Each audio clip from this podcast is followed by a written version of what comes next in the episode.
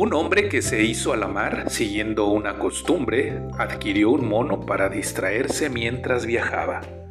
Cuando llegaba el barco al puerto se desencadenó una violenta tempestad que hizo naufragar a la frágil nave y la tripulación con grandes esfuerzos se salvó nadando.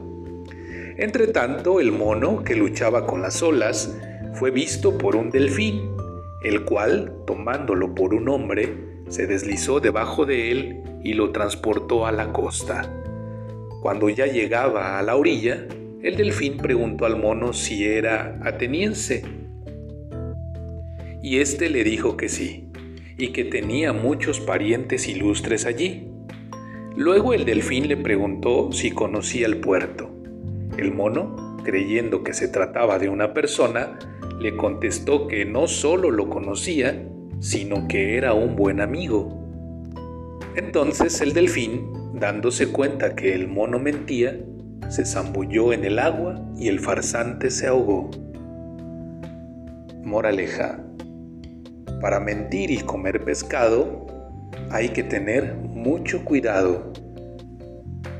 Buenas noches Dana. Buenas noches Iker.